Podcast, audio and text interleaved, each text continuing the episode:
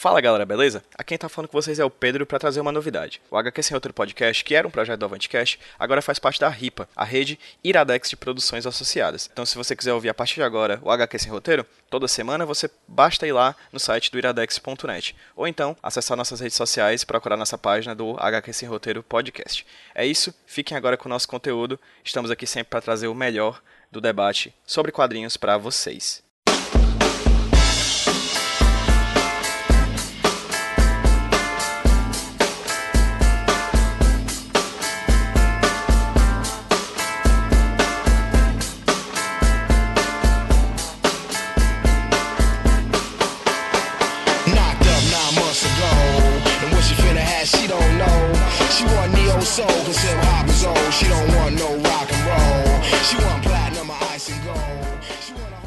Sim, pessoal, esse aqui é mais um HQ Sem Roteiro. A gente já tinha lançado outras edições anteriores mais bagunçadas, sobre temas relacionados a quadrinhos os mais diversos. Mas hoje a gente vai tentar uma coisinha diferente, um HQ Sem Roteiro, com roteiro e com roteiristas.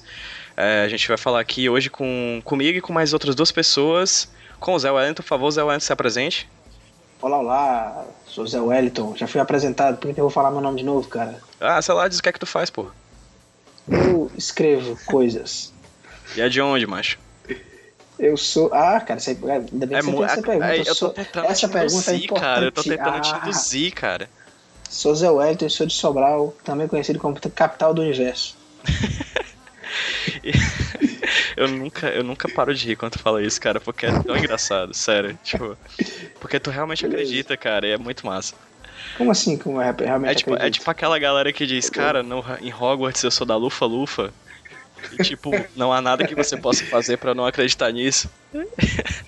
o pessoal de Sobral que tá ouvindo isso aqui agora tá me odiando, né? Um beijo pessoal de Sobral. Nunca fui aí e provavelmente nunca mais vou depois de ter falado isso.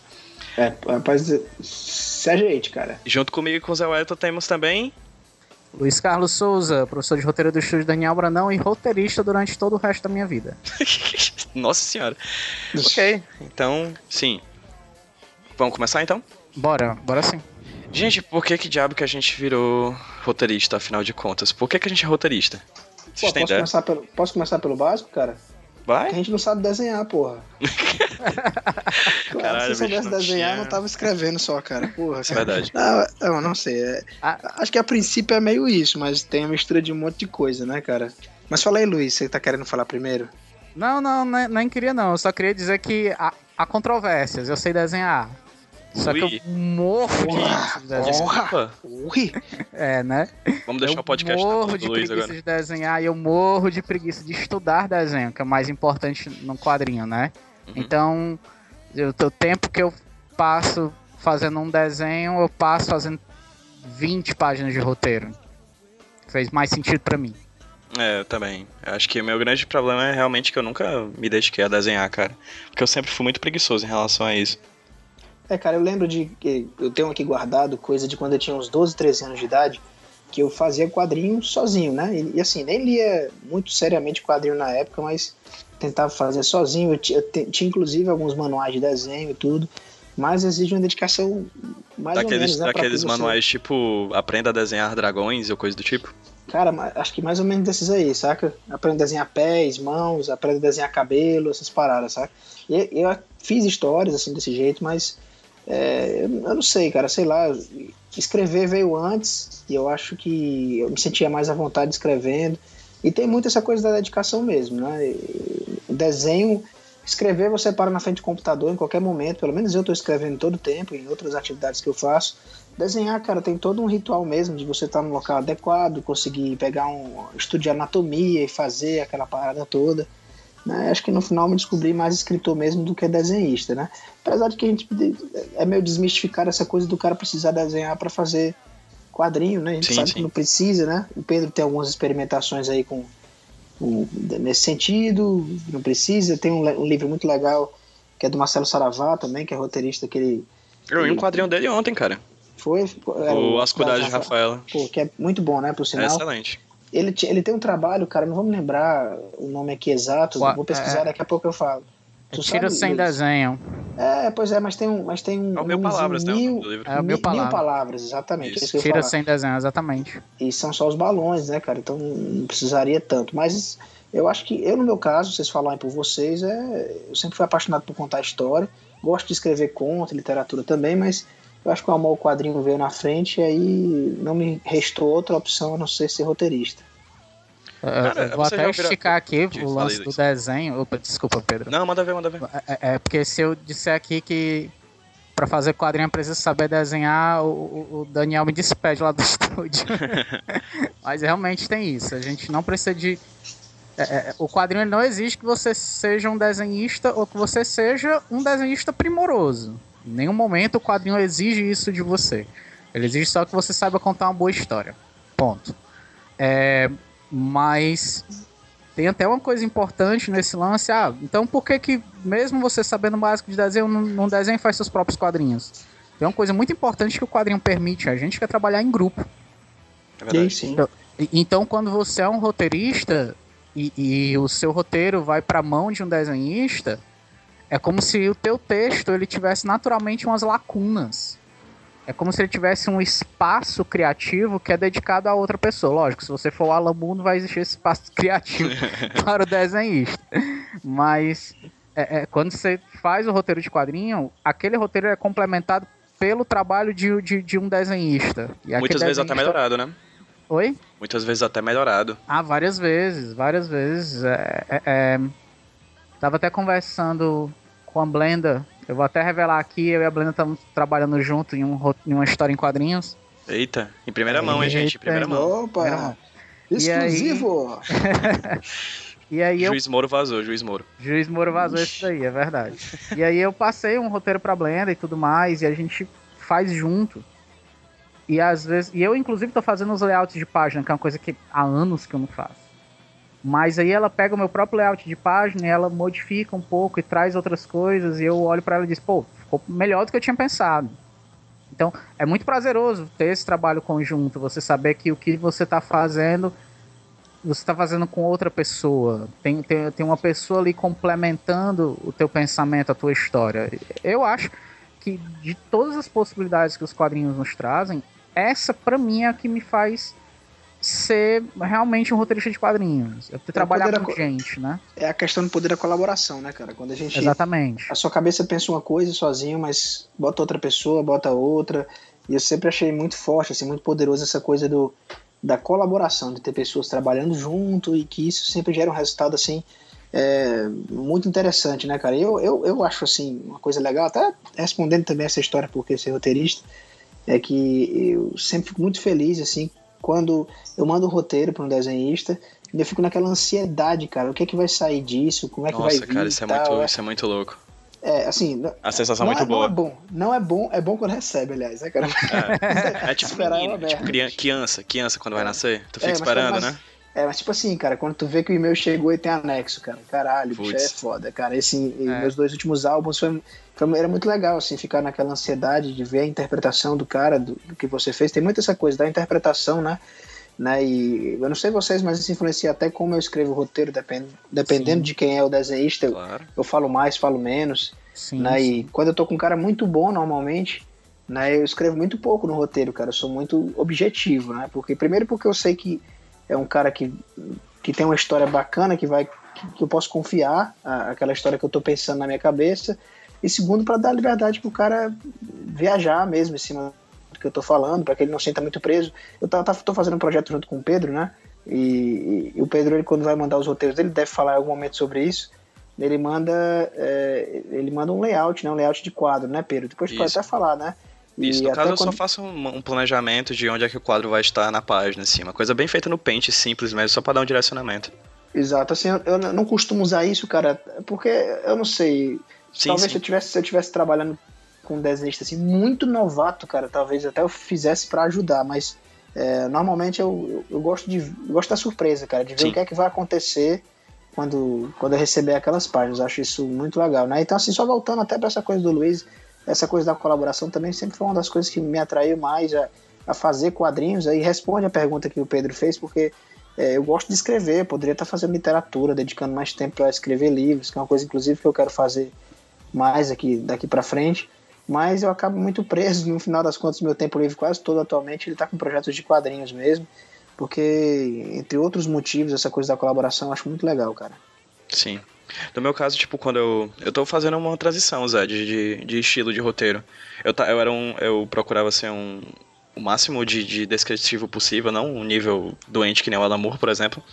Mas eu sempre gostei muito de descrever bastante, assim, cada quadro, ter mais, ter mais controle em cima da narrativa. Só que eu percebi que muitos desses roteiros que eu fazia não eram feitos, entendeu? Tipo, eles não, eles não terminavam.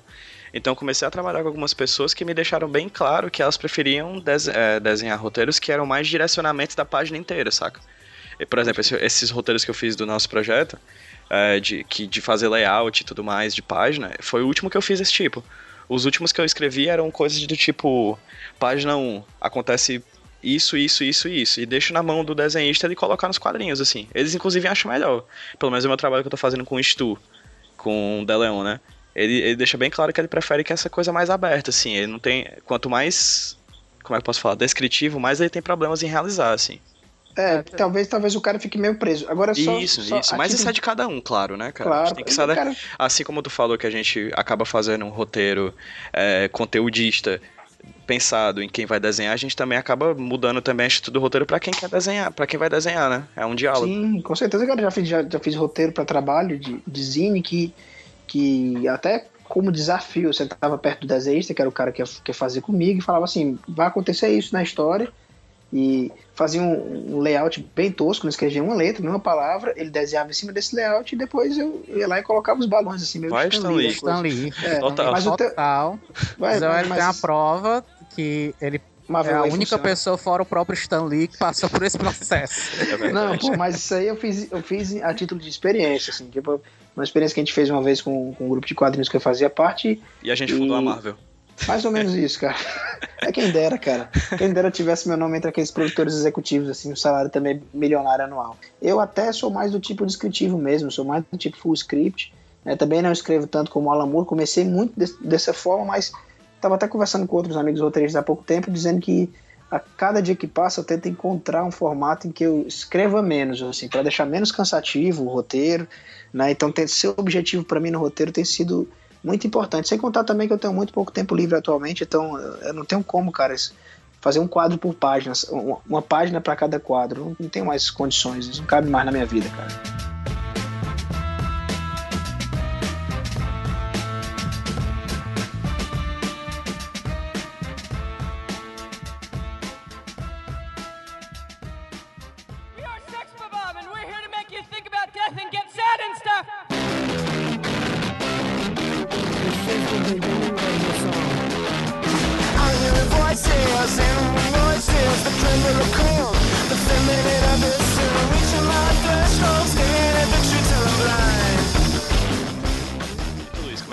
Como é que é o teu processo de, de criação? Uh, uh, eu, eu, sempre tenho conversas prévias com uma pessoa com quem eu vou desenhar, é, é, com quem a gente vai fazer trabalho. E eu acho assim, eu tento trabalhar com pessoas com quem eu tenho uma certa proximidade. Seja é, é, é, é um desenhista ou seja uma pessoa que está de alguma maneira acompanhando, fazendo consultoria comigo ou mesmo editorando meu trabalho. Então eu antes de fazer o roteiro mesmo, eu costumo ter uma conversa prévia de para onde vamos, o que queremos. E aí nisso eu junto uma série de ideias com o desenhista. Quando eu estava trabalhando com a Natália Garcia na Lola, melhor, quando eu trabalho com a Natália Garcia na Lola, a gente tem uma série de ideias antes. E aí a gente senta e conversa sobre várias dessas ideias, o que a gente quer colocar, o que a gente não quer colocar. E depois dessa conversa bem desenvolvida é que eu passo pro roteiro mesmo. E o roteiro eu tento fazer com que é, ele possa ter muitas intervenções da Natália. Então, por exemplo, antes de fechar um roteiro, gosto sempre de trabalhar com Google Docs, né? Então todos os meus roteiros são compartilhados com a minha equipe. Eu espero que a equipe é, é comente alguma coisa. Então converso com ela, digo, oh, o que é que tu achou dessa fala? Ela dá uma sugestão de uma nova fala ou então de um quadro diferente, ou então ela me passa um feedback, ó, oh, não acho que é, é, essa sequência tá bacana, eu vou e mudo. Acaba sendo um trabalho a mil mãos mesmo, assim. No uhum. caso deu na Natália são quatro mãos só. Mas com o passar do tempo, é, é como se eu não estivesse escrevendo mesmo sozinho. É muito difícil. Os últimos trabalhos que eu peguei, com exceção do, de um trabalho que eu fiz, que eu queria realmente ter controle sobre ele, espero que seja lançado esse ano ou no próximo. É, a maioria, eu tento fazer com que os meus desenhistas tenham uma intervenção já no roteiro mesmo, enquanto eu estou escrevendo. É, é, diga o que é que você acha disso, o que é que você acha daquilo, o que você acha da história seguir para esse rumo, o que é que você acha da história seguir para aquele outro rumo. É, eu tenho essa preocupação muito grande, porque eu, eu temo muito estar tá fazendo algo que a outra pessoa não se sinta à vontade para fazer, para acompanhar, para estar junto, e que aquilo possa de alguma maneira ser pesado para ela. É, é, e isso é uma coisa que eu adquiri com o tempo, trabalhando com vários desenhistas e vendo como é melhor. Um, uma das pessoas, por exemplo, que eu adoro trabalhar roteiro é o Daniel. Daniel Brandão sempre me dá um retorno logo na, na, no começo mesmo do roteiro. Quando ele pega o roteiro, ele lê o roteiro todo antes de fazer qualquer página. Ele já me dá uma porrada de, feed, de feedback. E aí eu reescrevo ou não reescrevo ou, ou repenso alguma coisa. E, e, isso é muito bom. É muito bom. Verdade. É, eu, eu, acho, assim, o lance de, de, trabalhar no coletivo. O Zé falou um negócio bem bacana. Ah, porque você não tá escrevendo livros, né? Tá fazendo romances. Eu tenho alguns romances na, na, na fila de coisas a serem feitas. Tenho muito mesmo. Mas. É, as poucas vezes que eu comecei a escrever romances, eu, eu me sentia muito sozinho. Eu me sentia muito vazio ali. Parecia que eu tava sempre olhando pro meu umbigo, me incomodava um pouco o quadrinho sempre me possibilitou um pouco dessa interação. E é muito, é muito gostoso isso, sabe? É, é, é você perceber um prazer que você tem em trabalhar. Agora, Luiz, eu posso perguntar aqui do outro lado, cara? Porque eu tenho, eu tenho experiências diversas quando a gente fala dessa história de, de compartilhar o processo de roteiro com o cara que vai desenhar, né? Tenho experiências muito uhum. boas e tenho experiências não tão boas também, né? De, determinado momento de, de disso atrapalhar de alguma forma e uhum. de eu perder um pouquinho o controle daquela criação, né? E que às vezes é minha do cara, mas às vezes é só minha. É, e eu acho que até isso também, para mim, no meu caso específico, cabe um, um, grande depende também. Mas acho que você também é, é, desse jeito, porque você acabou de falar que tem um projeto que você tem mais controle, né? Porque já aconteceu de, de, de essa história de, de criar junto, né? Primeiro problema que acontece, que eu já conversei até com vocês em outras conversas, é é, tenho vários roteiros guardados que vão pro lixo, assim, saca? Porque foram criações com outras pessoas que não faz sentido, às vezes, outro cara desenhar, né? E, e tem a questão também de, de, de, de, de posse, de direito mesmo, e acaba ficando parado. Isso, isso, é um problema que tem, tem feito eu evitar isso. Eu tenho, eu tenho me policiado atualmente, cara. É meio feio falar isso, mas é, é uma coisa de vivência, de experiência também. Os roteiros que eu tô fazendo agora são roteiros que eu tô trabalhando muito sozinho neles para depois definir exatamente quem vai desenhá-los. Sabe, meus projetos novos estão sendo assim. Né? Eu vou desenvolvê-los. É eu, eu sou um cara muito aberto a feedback, sempre fui em todos os meus trabalhos, assim, de mandar para a equipe, para a equipe dizer o que é que está achando e tudo. Mas eu, é, essa primeira versão do, do, roteiro eu tenho tentado fazer sozinho, né? E receber o feedback depois dessa primeira versão. Do que fazer e no processo o cara vai mudando, porque às vezes o cara não sabe o que, é que está pensando, como é que a história vai acabar né? E, e é por aí, né? Isso eu tô falando aqui só colocando outro lado aqui, que é, que é importante de falar assim, de, de processo de vivência mesmo, né?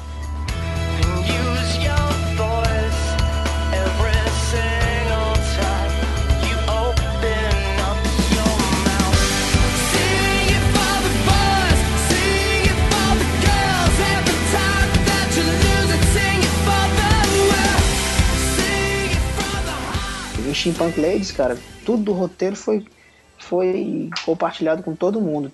O editor já estava lendo no processo, e o colorista, que era o Ellis Carlos, que, às vezes o colorista só pega no trabalho com ele todo pronto e vai, e vai pintar, ele deu, ele deu retorno, deu sugestão e tal. Né? E muitas vezes é rico, né? Se você tiver uma equipe boa, bacana, se cada um entender qual é o seu papel, funciona bem também. Sim, no meu caso eu tô num trabalho de com o Stu, cara, que a gente tá bem no meio termo entre o que vocês dois propuseram, assim. É, no meu caso, eu sou um, um, um, roteirista bem problemático, eu acho, porque eu sou roteirista muito de fluxo. Eu, tipo, acordo com a vontade de escrever, entendeu? E aí eu vou, nossa, escrevo 10, 20 páginas, mas essa vontade ela vai embora e demora muito para voltar. então o que é que acontece? Eu tô trabalhando muito com, com o estudo da seguinte maneira: a gente tem um argumento com começo, meio e fim da história, de fato, a gente tem uma descrição de todos os personagens, a gente sabe toda a história. A gente sabe para onde a história vai. A gente sabe disso tudo. Mas aí eu, eu produzo no fluxo de, de capítulo em capítulo, a gente dividiu a história em capítulos e esse capítulo é que vai ser visto pelo, pelo Stu que vai desenhar, entendeu? Então é, acho que é um meio termo entre eu fazer o que eu quero é, na história inteira, mas o Stu também participar do processo criativo desde o roteiro pontuadamente a partir de cada, roteiro, cada capítulo, entendeu? Tá sendo uma experiência bem bacana, assim. O problema é mesmo só esse. O problema maior sou eu com esse problema do, da minha escrita de fluxo, né? Que, que, que, é um problema grave, cara. Acho que para mim e pra vários roteiristas do mundo, assim, talvez.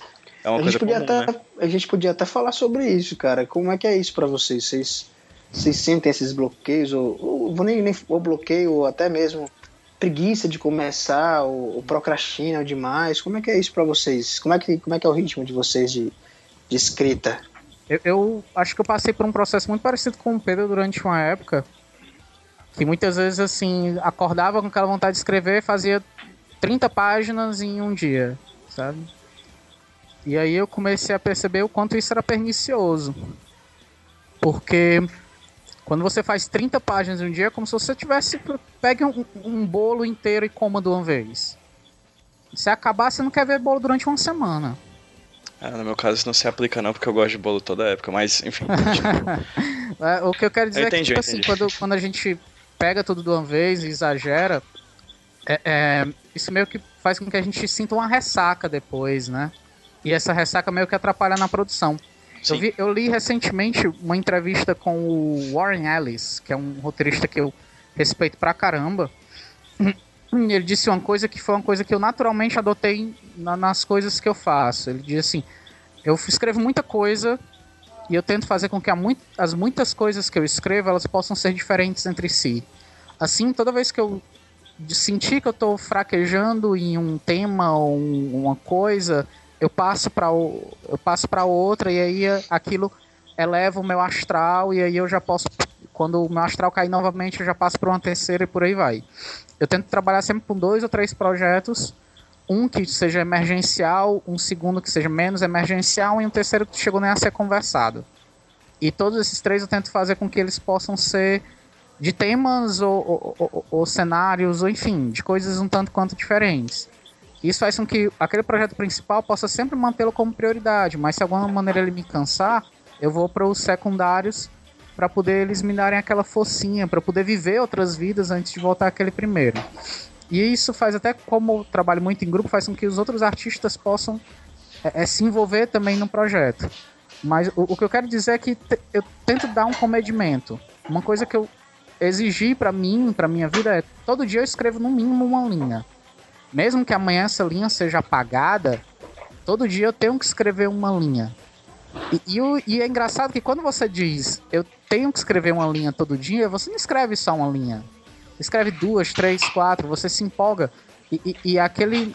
Eu, eu não acredito bem no bloqueio criativo. Eu acredito mais na ideia de que talvez eu não esteja trabalhando o suficiente para poder me, me, é, é, é, me sentir desbloqueado, assim por dizer.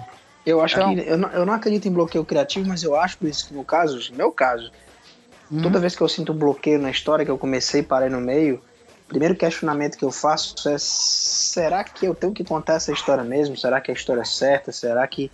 É, eu já ouvi isso, inclusive, de outros escritores lendo também, que o bloqueio às vezes é uma resposta sua mesmo de que aquilo ali talvez não vai passar aquilo, que. É, não vale a pena. Não vale a pena contar aquela história, saca? Às vezes, uhum. às vezes o problema é esse, isso não é uma regra, né? Mas eu penso muito dessa forma, né? E até falando sobre o meu ritmo de escrita, né? Eu tenho períodos do ano, né? Como eu não trabalho com isso diretamente, com a maioria das pessoas, como vocês também, né? Mas eu tenho um trabalho de oito horas que me cansa pra caramba, não consigo escrever nesse período, é muito complicado, então eu tenho que chegar em casa e tenho que estar um pouquinho disposto para começar a escrever. Eu tenho uma preguiça desgraçada para escrever, cara. Tenho mesmo, preguiça para começar a escrever assim mas eu tenho um negócio, cara. Quando eu começo a escrever, eu, eu entro num, num transe, saca? Eu, eu viro noite e, e, eu me empolgo mesmo de verdade, saca? E, e é como se desencadeasse uma energia dentro de mim, alguma coisa, um ser que tem, não sei lá, um, é como baixasse um espírito em mim que eu. Ainda mais se eu estiver gostando da, da história, né? E eu, eu vou me embora, cara. Eu vou escrevendo, vou derramando, derramando, derramando, vou escrevendo. E às vezes eu tenho que ser interrompido mesmo porque eu, eu continuo escrevendo sem parar. E eu acho assim que é muito saudável. Uma coisa que o Luiz colocou que eu acho muito saudável é essa história de escrever todo dia também. Eu acho importante que, se você se se propõe a, a, querer escrever, não sei nem se vale a pena a gente comentar essa coisa de ser roteirista profissional, porque eu acho tão, tão pífio, né? É muito complicado no nosso mercado, mas se você realmente quer estar tá lançando, quer estar tá escrevendo e evoluindo continuamente, eu acho que tem uma meta diária também é é importante pra caramba mesmo. E, e, é como você falou, mesmo que você esteja cansado, você escreve qualquer merda, e no outro dia você é. corrige, desconsidera aquilo e refaz, né? E isso, isso é demais, né? Eu entendo a tua maneira de ver, até porque eu também já tive um trabalho. Atualmente eu não estou trabalhando 8 horas por dia em um, em um. fora desse ambiente de roteiro. Mesmo quando eu tava, eu tentava colocar. Eu sei o quanto isso é complicado, o quanto isso é cansativo mas eu sempre me preocupei em colocar a feitura do roteiro, a feitura da escrita, para falar a verdade, não só de roteiro, mas se alguém me encomenda um artigo, uma resenha, alguma coisa, eu tento colocar isso de maneira sistemática. E, e essa pergunta que tu fez é no, no, que essa história é relevante, né? E tal, eu tento fazer ela antes de começar a escrever. É, é, é tipo assim, é a primeira coisa que eu se me veio uma ideia na cabeça, a primeira coisa que eu me pergunto é, pô, essa ideia é massa, mas por que, que ela é relevante? Por que, que ela vale a pena ser contada? Qual o tema que há aí, sabe? É, é, é mas às, às, vezes no meu caso eu só consigo responder essa pergunta no meio, cara. É porque tu faz mil coisas ao acho... mesmo tempo, bicho. Não, não sei, não sei se é isso não. Às vezes é porque eu só descubro lá mesmo. Tem ideia que parece a coisa mais maravilhosa do planeta não, não. antes de você começar a desenvolver. Mas, ah, Pedro, cara, fala, fala do teu processo aí, cara, das tuas dificuldades para escrever também. Ah, né? cara, minha dificuldade maior é por causa que escrever sempre foi meu trabalho, né? Desde quando eu comecei a trabalhar, desde estágio, eu sempre trabalhei com a escrita, né? Então, sempre fui social media, sempre trabalhei com release, com escrita de texto para internet, sempre fui o cara das redes sociais, sabe, nas empresas e tal. E só recentemente eu que saí de uma empresa, só recentemente que eu tô no, no desemprego e, e nos freelancers, né? Mas mesmo assim, mesmo fora da, de, de empresa, mesmo sem carteira assinada, eu, tô, eu continuo fazendo muito trabalho relacionado a mídias sociais, né? Sou eu que tomo conta das mídias sociais do Avantcast, eu escrevo ainda para blogs, etc. Acabo ficando tomando conta dessas redes sociais de outros cantos. Então, assim, é, escrever para mim se tornou, nesses anos de trabalho em que eu, em que eu tô no mercado de trabalho, se transformou em, em, em o que paga minhas contas, entendeu? Então, assim, é, tá sendo um processo muito dolorido e dificultoso, assim, muito difícil mesmo, separar, entendeu? O ato da escrita artística do ato da escrita profissional. É então, é interessante é isso. isso. Eu sempre então... me perguntei se eu trabalhasse escrevendo, se eu teria mais facilidade para escrever. Não, é cara, pois é, porque assim, quando você passa oito horas por dia trabalhando, escrevendo, quando você chegar em casa, a última coisa que você quer ver é um teclado na sua vida. Né? Ah, você quer sair sentido. correndo do teclado, você quer ser simplesmente um consumidor de informação, ou talvez até gravar um podcast que não você não está digitando, né? Mas é, acabou que, que a escrita se transformou em uma coisa muito dolorida por causa disso. Porque o, o espaço do livre que eu tinha, eu não dedicava a fazer o que eu já fazia nas oito horas anteriores, entendeu? Então é por isso que é uma grande dificuldade para mim escrever hoje em dia. Eu estou num momento muito difícil de, de produção por causa disso. Mas acredito eu que, que tudo pode mudar em breve.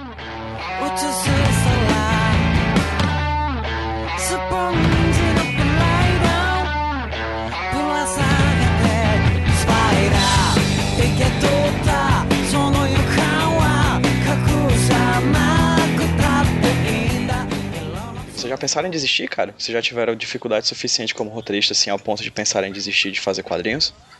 Cara, só todo tempo, cara. É complicado demais, meu irmão. É, é foda. Eu, em vários momentos eu já pensei em, em, desistir pela dificuldade mesmo. Como a gente só uma coisa, como a gente falou antes aqui, pontuou sobre quadrinhos e literatura, acho que já dá para deixar bem claro que é muito mais fácil fazer um livro do que fazer um quadrinho, não é verdade?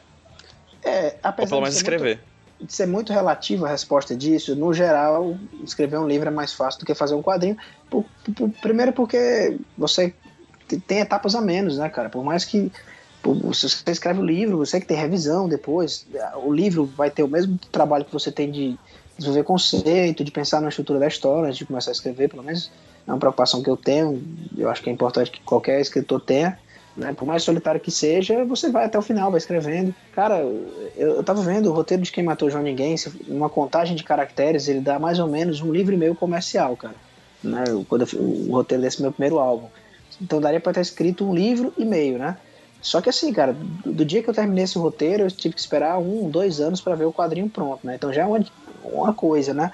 E toda vez que você coloca mais gente no meio do processo, né, aquilo tem mais dificuldades, tem mais discussão e tal, e demora para sair, aquela coisa toda, né? E não tem nem dúvida que, cara, o que a gente faz é meio, meio louco mesmo.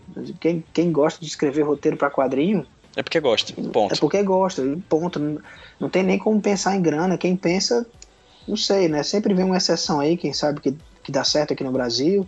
Mas quem, quem faz, faz porque gosta, porque sentido comercial não faz nenhum, né? E, é, seria muito mais fácil fazer livros, tem um mercado até editorial até bem aquecido e tal, tem, tem, tem algumas oportunidades interessantes. É difícil, mas é mil vezes mais fácil ainda do que o mercado de quadrinhos. E aí você é roteirista, é, muita gente nem reconhece o que é ser roteirista de quadrinhos, a maioria das pessoas não entende o que é isso. É o cara que faz o quê? Você faz as letrinhas dos balões, é, você faz só os diálogos, é, é tudo, né?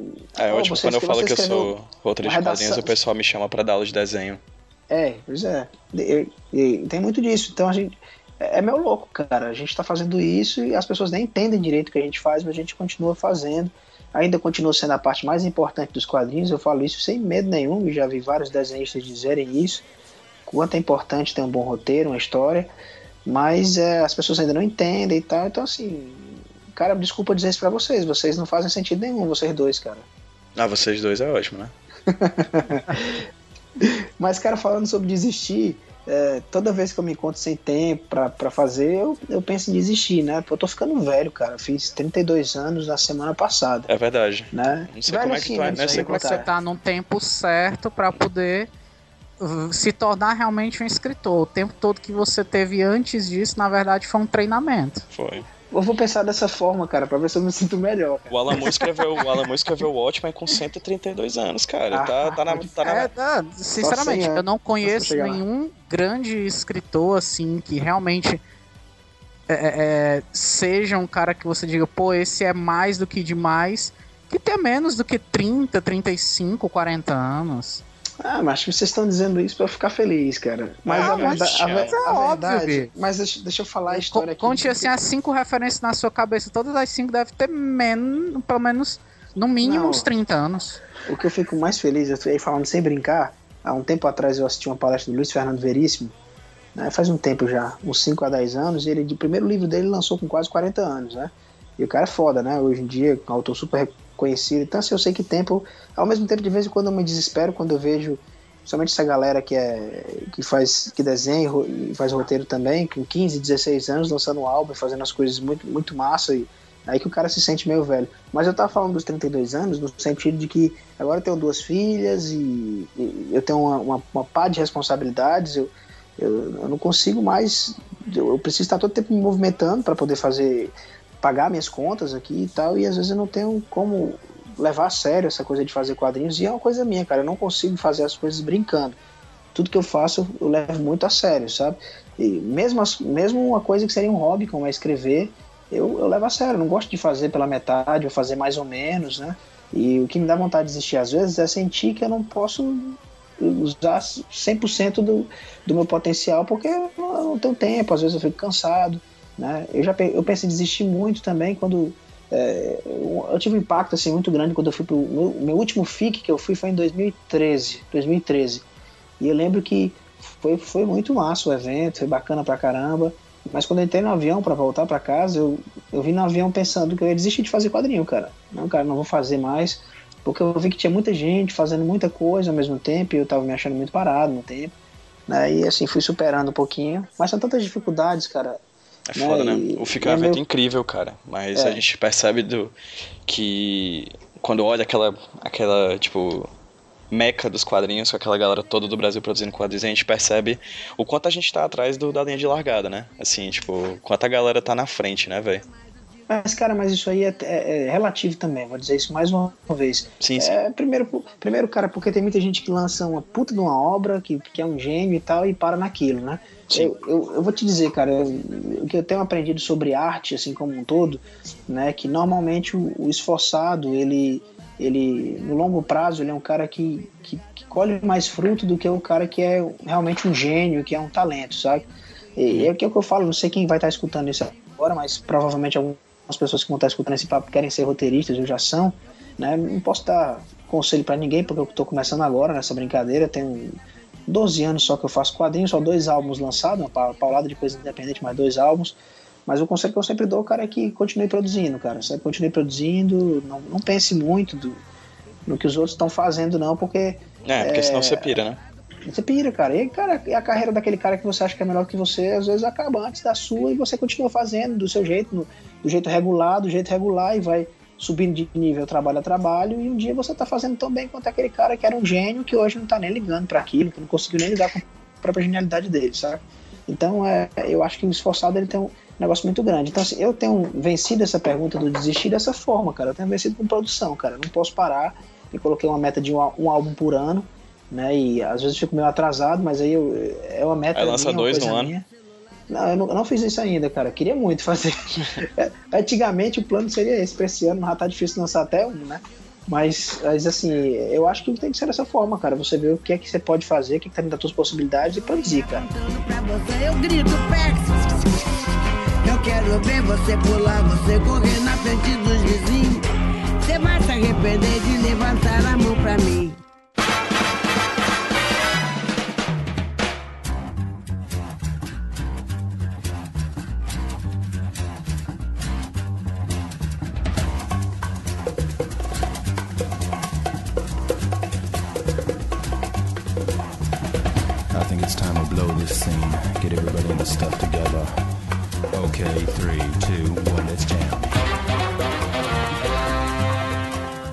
Tu, Luiz? Já chegou, já pensou em desistir? Eu sou um cara bem sistemático, como já provei até agora. Então, sistematicamente, eu penso em desistir. eu tenho períodos assim. É, teve duas coisas que o Zé falou que eu acho que são muito preponderantes para a ideia de desistir. É, primeiro, eu sempre coloco dentro dos meus planos o desistir. Porque é como se fosse aquele bode salva-vida ou, ou, ou como é que se diz? Quando você pula do avião, tem aquela rede que, que sai. É o paraquedas? Paraquedas, obrigado. Sempre é. paraquedas. Puta Não, sério, velho. Esqueci. Quero paraquedas. É, então, o desistir é sempre aquele, paraquedas. Aquele paraquedas. Se, a, se o avião começar a cair, você desiste, solta o paraquedas e vai, vai tentar outra coisa. Mas... Vai ser ministro. Putz, vai ser ministro, né? Pode ser que tenha mais, mais, mais futuro. coisa mais válida, né? Uh, uh, mas eu acho. O Zé falou algo muito importante. Enquanto eu tô produzindo, eu nunca, paro de, nunca penso em desistir. Então, existe muito isso. Se, se eu continuar produzindo, eu não vou pensar em desistir. Se eu parar de produzir, o sentimento de desistir vai se tornar maior. A vontade de pegar aquele paraquedas e pular do avião é, é imediata. Todas as razões que o Zé deu são mais do que válidas para isso. O tempo todo você não. É como. É realmente ainda utilizando a metáfora do avião. Você tá no avião, qual você só vê nuvem do lado do outro, você não sabe se aquilo tá subindo, tá descendo, tá indo pra frente ou tá indo pra trás. Então quando você não tá produzindo, a sensação que você tem é que aquilo vai cair em qualquer momento. Então você pensa em desistir. Tem outra coisa que também é muito preponderante é que você tem que, enfim, pagar suas contas. E a gente tem que aceitar isso. O roteirista de quadrinhos deve ter alguns raros casos no Brasil que pagam suas contas com roteiros de quadrinhos. Sabe? Hum. Eles, é, é, ou então que pagam suas contas só com roteiros de quadrinhos. Eles é como tu mesmo falou, Pedro. O cara tem uma atividade escrita intensa. Ele escreve para blog, ele escreve para revista, ele escreve para uma série de coisas. Não fica só no roteiro. E, e isso você pensar nisso, né? Você continuar nisso, aí você pensa, pô, se eu parar pra fazer um roteiro de quadrinho, eu posso estar fazendo umas três resenhas e ganhando uma grana para pagar o meu, a minha, o meu mercantil do mês. Então, a, a, principalmente nesse, nesse instante, você disse que está desempregado, eu também. Há um momento em que eu olho para mim mesmo e digo: eu não vou mais fazer roteiro de quadrinho porque eu tenho que procurar emprego, porque eu tenho que botar comida dentro de casa, sabe? E só de frila, nem sempre a gente consegue viver ou se consegue, você consegue com aquele medinho, com aquela dúvida, ainda olhando para aquele avião e não sabendo se ele tá subindo, tá descendo, tá indo pro lado, tá indo pro outro. É que nem aquele tweet, né? Tipo, vida de frila é passar um dia tomando Xandon na praia e os outros dois anos é revirando o lixo pra achar comida, né? Hum, mais ou menos vida. isso. A acontece, acontece. E, e, tem gente que lidar, consegue lidar muito bem com isso. Eu, eu não vou negar, eu não consigo. Se mês que vem eu não tiver um dinheiro para pagar aquelas contas que eu prometi a mim mesmo que ia pagar, aquilo me desespera um pouco. Sabe? Eu não consigo viver nessa tensão durante muito tempo. Então, assim, a desistência é um, é um, faz parte do plano. Eu acho que. E tem uma coisa importante que eu li. A gente não deve ter medo de desistir. Você não deve se achar menor, um loser ou o que for, se você desistir. É, não. Desistir faz, faz parte. Desistir também é uma possibilidade. Você não vai ser melhor ou pior por fazer isso. Pelo contrário, você está tomando só uma decisão. Agora, dá aquele farnizinho. Desistir de desistir também existe por aí. Certo? E eu dou suporte a todas as razões do Zé. Elas são acho comuns para qualquer um. É.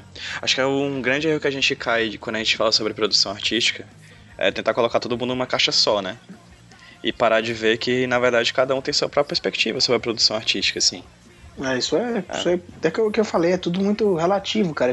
Se falando de arte ainda, primeiro porque a arte nem sempre é fórmula matemática, para começar, né? Segundo, pelo país que a gente vive, é, meu irmão, é, é, muito difícil você. Às vezes eu vou para uma palestra relacionada com cultura, com arte, e querem colocar uma pessoa falando do seu caso de sucesso, como ele conseguiu viver daquilo, ou atingir sucesso e tal. Cara, mas a gente vive num, num mercado tão instável quando se fala de arte e cultura aqui no Brasil que dificilmente a forma de um cara vai servir para mim, cara. Não, cada, é, quando, eu vou, quando eu vou numa, quando eu vou numa, numa palestra dessas, é, a primeira coisa que eu penso é, caramba, esse cara venceu na vida, legal. Eu não vou fazer o que esse cara fez. É. Porque o que esse cara fez se viu para ele naquele momento. E se aquele cara Exato. tá nesse sucesso, né, com sucesso naquela, naquele ponto da curva da vida dele, provavelmente é porque ele já construiu coisas atrás dele que foram fomentadas e foram exclusividade dele. Então a grande dica de pensar quando uma pessoa fala uma coisa dessa, tipo, eu venci na vida, eu fiz isso, isso, isso, é você pensar, caramba, ele fez isso, isso, isso, o que é que eu posso fazer de diferente? É, mas eu acho que. pode fazer que funcione é pra você, né? Exatamente. O que é que eu posso adequar desse conhecimento pra minha vida, né? Inclusive, no meio dos quadrinhos, cara, a gente tem uma galera que vive ipsis literis a galera do sucesso lá de fora, né? Então a gente tem uma galera, por exemplo, que até hoje não largou de jeito nenhum e não larga, e inclusive desdém de quem larga o super-herói, né? Exatamente. Que é uma, é, uma, é uma cultura muito forte do quadrinho e tudo mais, é sempre vinculado ao quadrinho, mas a galera não larga de jeito nenhum. Apesar de que eu achar que existe um público válido e que a produção tem que ser feita de super-herói também. Não, nem sempre as, todas as fórmulas funcionam, sabe? Às vezes, quando o pessoal fala, ah, sei o que lá, é, crowdfunding, é, tem esse, esse financiamento contínuo agora, que veio aí do Patreon e outras coisas assim. Aí, às vezes quando alguém vem, negócio de cagar regra, fica falando que isso vai. Ah, isso, é isso aqui, cara, o futuro é isso aqui, né? Mas, mas não é, cara. Tem, tem, todo artista ele, ele precisa da, da, de sua história, né? Ele vai ter seu jeito diferente de, é, cada caso de sobreviver é um caso. e tal. Cada caso vai ser um caso, cara. O Patreon funciona para para Cirlana e mais para mim eu faço um, eu tenho uma linha de trabalho diferente, eu tenho uma história diferente, não talvez não funcione, cara. Não faz sentido nenhum. Verdade. Então, é, não existe uma regra, cara. Você tem que encontrar a sua regra, encontrar o seu caminho. Há pouco tempo, um, artista aqui do Ceará ele mandou um e-mail para mim, ele tá fazendo um livro e tal. Não vou revelar por questões éticas aí, pedindo, perguntando como era a perspectiva do mercado editorial, se valeria a pena desistir do trabalho dele para trabalhar no álbum que ele tava, né? E eu, é, eu fico até assim, cara, de ter respondido o e-mail Tomara que ele não tenha ficado com raiva de mim de dizer que para ele que ele não, não, tinha como largar agora, né? Que essa galera que tá vivendo de quadrinho agora construiu alguma coisa, né? Eu fico muito feliz com os cases de sucesso é, dos Patreon da vida e sei lá, os caras que conseguem de crowdfunding, crowdfunding sustentando a sua produção e tal, mas é, tem toda uma história por trás disso, né? Nada funciona para todo mundo. Você tem que descobrir qual é o seu caminho. Às vezes você tem que descobrir qual é o seu caminho assim uns cinco anos antes, trabalhar ah, eu quero sobreviver do Patreon. Mas como é que eu faço para sobreviver do Patreon? Ah, eu tenho que primeiro ter um Facebook, uma fanbase, distribuir né? de graça o meu trabalho, né? E começar a trabalhar uma fanbase, né? Uma, uma base de fãs e tal, para daqui a cinco anos pensar nisso, né? É, isso, inclusive, eu acho que falta um pouquinho no, no, no nosso mercado, né? Esse, esse, planejamento, você saber exatamente o que é que você quer fazer. E eu reconhecendo, claro, que isso também não é a coisa mais fácil do mundo, de conclusão mais fácil do mundo de você chegar, né? Mas é importante, às vezes, você traçar um objetivo, né? Onde é que você quer chegar, né? Que tipo de trabalho você vai fazer, né? Acho normal que no começo de, de no começo, quando você está começando a escrever, a fazer quadrinho, você não sabe muito o que vai fazer, você vai meio que atirando para todo lado, mas eu acho que é saudável em algum momento você saber qual é a sua, cara. A minha é fazer livro para editora, a minha é tentar uma vaga no mercado americano, a minha é, é trabalhar independente aqui, de repente ver, vender meus originais, alguma coisa, né? Em determinado momento, cara, você tem que parar para respirar e saber qual o caminho que ele vai juntar é, a tua vontade de trabalhar, o que vai te dar prazer de fazer, com isso, claro, né, se você estiver buscando fazer quadrinho para ganhar grana, né, com o que realmente tem dar um retorno financeiro, se você quiser retorno financeiro, né, só reforçando que de repente é um hobby mesmo, conheço muita gente que faz no seu tempo livre, consegue lidar com isso, né. Hoje eu entrevistei Zé, o, não sei se tu conhece, o Fernando Caldas, é o F. Conheço de nome. Sim, é, ele tem uma página chamada F, que eu tava vendo agora a página dele, acho que ele tem cerca de 84 mil curtidores no momento. É, e achei muito bacana, eu entrevistei ele, não tive nem como ver a entrevista ainda, eu fiz a entrevista depois é que eu vou fazer a edição, decupar e tal. É, ele achei muito bacana porque ele foi um dos primeiros produtores de quadrinhos daqui do Brasil que eu conheci por causa de postagem patrocinada do Facebook. Oh, ele tinha 500, 600 curtidores, gente do, do ciclo de amizade deles, né? Tipo, amigo do amigo do amigo. E ele foi o primeiro cara que eu conheci que realmente pegava essa grana e colocava no Facebook para atingir mais gente. Inclusive, ele, ele me falou na entrevista que essa grana que ele colocava no Facebook para atingir mais gente com as postagens dele era a grana que ele conseguia vender no Zine que ele fazia xerocado para vender nas feiras lá de Sergipe, que é onde ele mora. Acredito que é Sergipe ele mora. Na CCXP, não fique conversando com vários autores, eles falaram a mesma coisa, inclusive na palestra da, da, do Catarse, na, na oficina do Catarse lá no FIC, eles falaram isso, que às vezes vale a pena você investir uma quantidade mesmo pequena para poder atingir mais pessoas e aí ter mais retorno. É, é, é ainda falando desse lance da, das, das, dos caminhos, né? Talvez é, cada um tem seu próprio caminho, sua própria coisa, mas talvez o número de possibilidades tenha aumentado um pouco mais. Muito, nossa, cara, é Sim, é sério, não, para, só para e pensa que o Zé falou aqui que a gente tem o Patreon e tem o Catarse. Há 10 anos a gente não tinha isso, brother. A gente não tinha, a gente era editora e só. Nem internet, criava um blog no máximo. Assim, Exato, é... não, era editora independente, né? Cara, hoje em dia, bicho, você vê sobre notícias de coisas que são lançadas nos festivais e coisa com, com nível muito bacana, já não é mais a Xerox e tal. É, as possibilidades são muitas cara, muitas mesmo para você escoar seu trabalho. Nenhuma delas é fácil, cara, né? Ah, qual é o jeito mais fácil de publicar? Né? Sempre perigoso, né? Você tem que descobrir qual é o jeito e você tem que correr atrás, mas, cara, é inegável que não tem mais desculpa para você guardar um trabalho, tem a própria internet, né, que você pode editar um negócio bacana, distribuir. O esquema para você, você distribuir tem bastante, né? E, e, tem uma coisa legal dessa história do. Vocês estão falando aí, um exemplo específico é de impulsionar uma postagem no Facebook, né? De você pagar para o Facebook para poder aparecer mais, né? Mas o, o, acho que a moral da história é a questão do, do, planejamento, cara. O cara tinha uma graninha que não era muita e ele falou: Ah, quer saber de uma coisa? Eu vou, eu vou trabalhar o meu nome, cara. Agora o momento é isso. Essa grana não vai dar para comprar o meu feijão e meu arroz. Vou colocá-lo no Facebook para trabalhar o meu nome, né? Então Aí, acho que é, é muito sim, bacana sim. esse planejamento, cara. Planejamento. qual é o resultado? É qual é o resultado? Agora ele lançou o livro, né? Pela tribo pela história ah. tribo. Então ele já tem uma fanbase grande, optou por não fazer catarse e fazer lançamento por uma editora, porque, convenhamos, lançar por editora é muito mais. É, é bem cômodo em relação ao catarse. Catarse tem uma série de questões relacionadas à distribuição, envio de material, é, enfim, na editora ele, ele, ultra, ele, ele, é, ele é mais artista, menos empreendedor, vamos dizer assim. Uhum, Mas mesmo é. assim, ele. Tá aqui, eu tô vendo a página dele, tem 88 mil curtidores. E mesmo assim, cara, ele já tem um, um nome, entendeu? com essa grana que ele vai conseguir com esse livro, provavelmente ele vai conseguir, além de produzir mais conteúdo e inflar mais as postagens dele com essa grana, ele vai conseguir pelo menos ganhar uma graninha a cada mês a mais para poder viver. Exatamente. É a questão, cara, de você realmente planejar a né? carreira. Né? É, e planejar, planejar mesmo. Cara, eu, eu imagino que pra muita gente é um saco isso. Eu, eu acho que é uma coisa minha. É, é bom falar logo de cara assim que minha formação, sou formado em administração, então já me ajuda um pouquinho. Eu nunca. É, o Luiz está falando de que é sistemático, mas eu sou sistemático e meio, cara. Eu sou muito metódico. Então, eu, sou de acordo, eu sou uma bagunça. É, vamos, cara, eu... vamos dizer a seguinte forma: você é realmente um planejador. Eu sou sistemático. Tu, tu é. pensa a, long, a médio e longo prazo. Eu penso, a, eu penso a curto e médio prazo, no máximo. É, eu penso, eu penso... a curtíssimo prazo. Mas eu penso realmente a, a, longo prazo, cara. Né? E eu sei que são muitos fatores, né? E tudo, mas eu, eu penso em cada detalhe, tento calcular cada, cada caminho e, E penso muito nessa história de perder um pouquinho de dinheiro aqui agora, para lá na frente. Nem sempre isso vira dinheiro de novo, né? Mas às vezes vira outra coisa que eu quero, que é, é eu não sei, um público a mais, alguma coisa. Então eu tenho pensado com muito carinho, assim, cada passo que eu tenho dado como, como roteirista, assim, qual é o meu próximo trabalho, de que forma ele vai ser, como vai ser lançado, né? E de que forma trabalhar o meu nome mesmo para que as pessoas tenham vontade de ler o que eu escrevo, né?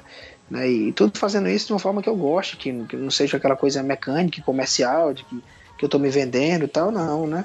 É, há pouco tempo eu fiz uma, uma coisa que, que eu, que eu tô me divertindo muito faz, fazendo isso, né? E que eu acho que vai ser muito legal para divulgar o meu trabalho, que eu estou fazendo uma, é uma coisa que está meio que na moda também. O Warren Ellis é um dos caras, o Luiz falou dele, é um dos caras que usa muito, muito bem isso aí, que é a questão da, da newsletter, né? De sim, ter uma sim. lista de e-mails e tal. E eu comecei a escrever isso, estou escrevendo agora já o segundo, cara. Tô me divertindo pra caramba escrevendo isso. Fiquei feliz demais, cara, quando eu mandei o primeiro. E eu recebi um turbilhão de respostas, a galera conversando e tal, e comentando. E eu falei, caramba, que legal isso. Né? E, e é uma forma também de trabalhar a imagem, né?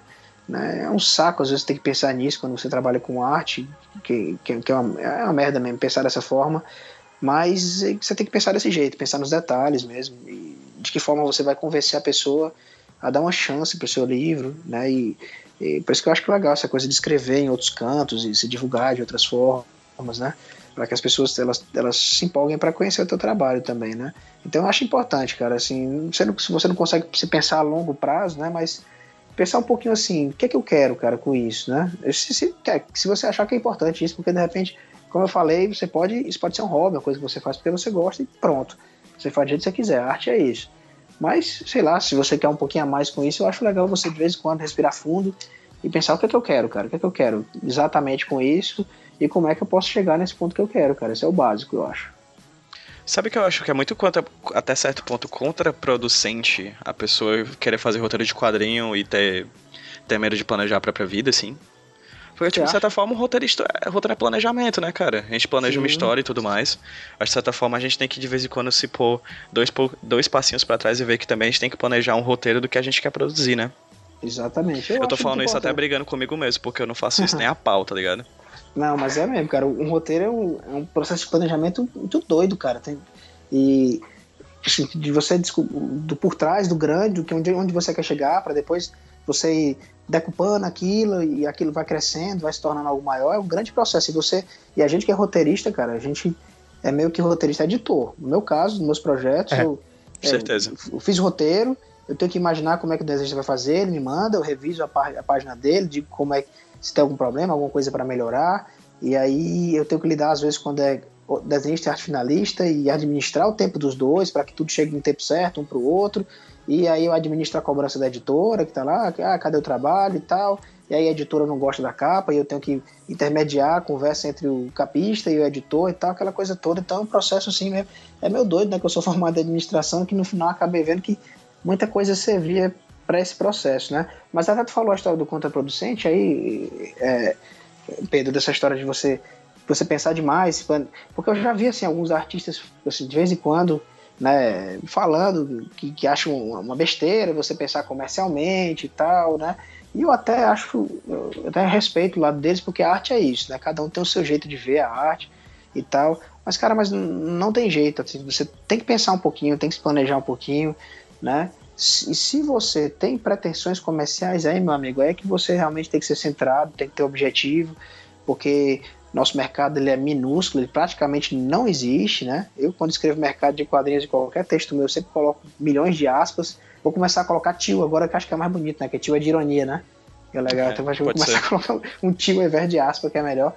Né? Mas acho que já, a gente já evoluiu do tio para aspa agora, eu acho. Né? E, mas é, é, muito, é minúsculo, tem poucos espaços, então você precisa ser organizado, você precisa respeitar prazo, você precisa entregar um, um, trabalho de um jeito que as pessoas vão reconhecer aquele trabalho, vão entender, vão querer comprar. Né? Então é, é, meio que dessa forma, né? não dá muito para escapar. Né?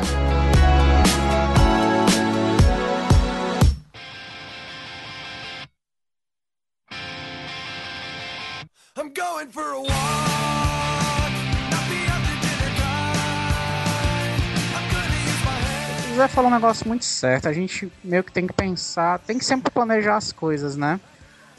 Ah, e, e, é novamente o reforço por que é importante trabalhar quadrinhos em, em, grupos, né? Em duplas no mínimo.